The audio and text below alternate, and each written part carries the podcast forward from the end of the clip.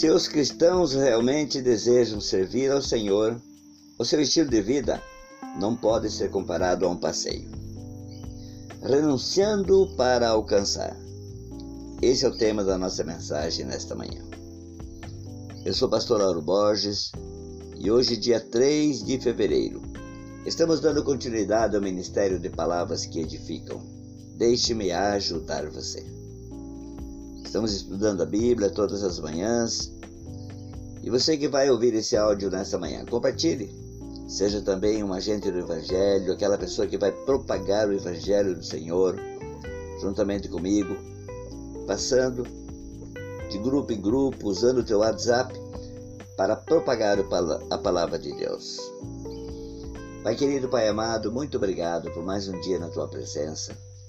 Eu oro, Senhor, em favor da pessoa que vai ouvir esse áudio com carinho, que ela seja abençoada, que ela seja ricamente abençoada, que ela não, não, não se incomode, que ela tenha paciência. São apenas oito a dez minutinhos que nós dedicamos ao Senhor todas as manhãs nesse estudo. Que ao ouvir esse áudio ela seja edificada, transformada e abençoada por essa palavra quero compartilhar com vocês uma palavra nesta manhã que vai falar sobre renunciar a algo para conseguir algo lá na frente. Você tem um alvo? Nós precisamos ter um alvo. E o alvo do cristão é Cristo, a coroa da vida. No texto de 1 Coríntios, capítulo 9, o apóstolo Paulo diz assim: Versículo 1. Não sou livre, não sou apóstolo, não vi Jesus, nosso Senhor? Não são vocês resultados do meu trabalho no Senhor? Ainda que eu não seja apóstolo para os outros, certamente o sou para vocês, pois vocês são o selo do meu apostolado no Senhor. Quem serve como soldado à própria custa?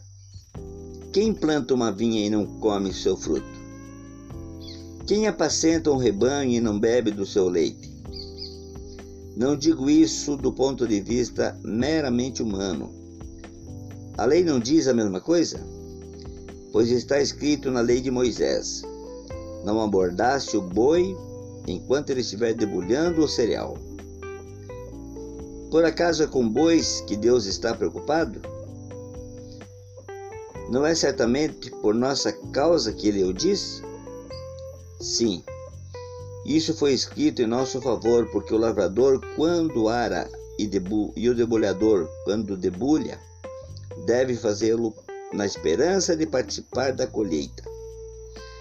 Se vocês se entre vocês semeamos coisas espirituais, seria demais colher, colhermos de vocês coisas materiais.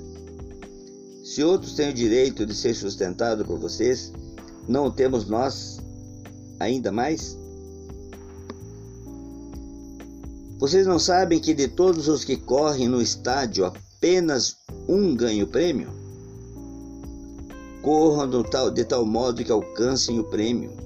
Todos os que competem nos jogos se submetem a um treinamento rigoroso para obter uma coroa, um troféu que logo perece. Mas nós o fazemos para ganhar uma coroa que dura para sempre. Sendo assim, não corro como quem corre sem alvo, e não luto como quem esmurra o ar.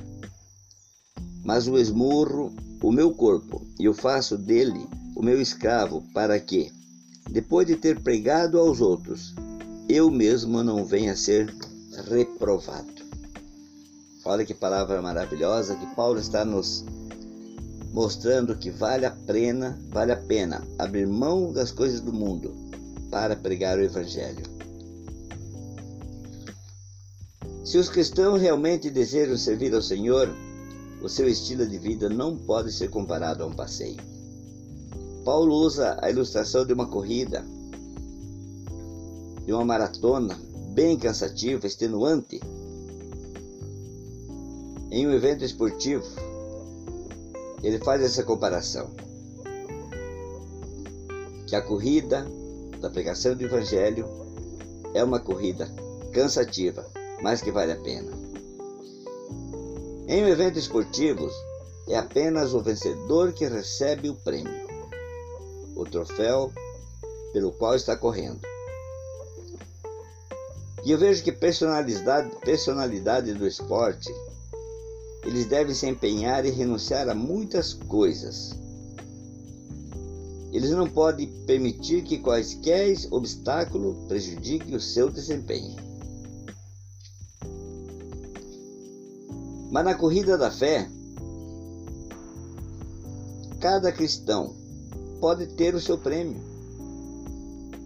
No entanto, tudo deve ser feito sem distração e sem impedimentos. Para não mudar o foco dessa história, o que pode se revelar um obstáculo para um cristão nessa corrida da fé não são doenças ou outros problemas, nem mesmo a resistência do mundo. Há obstáculos que surgem a partir de nossa conduta despreocupada. Esse é um perigo referido aqui, que Paulo se refere aqui. Ó. A distração, não fazer as coisas com planejamento, com muito amor.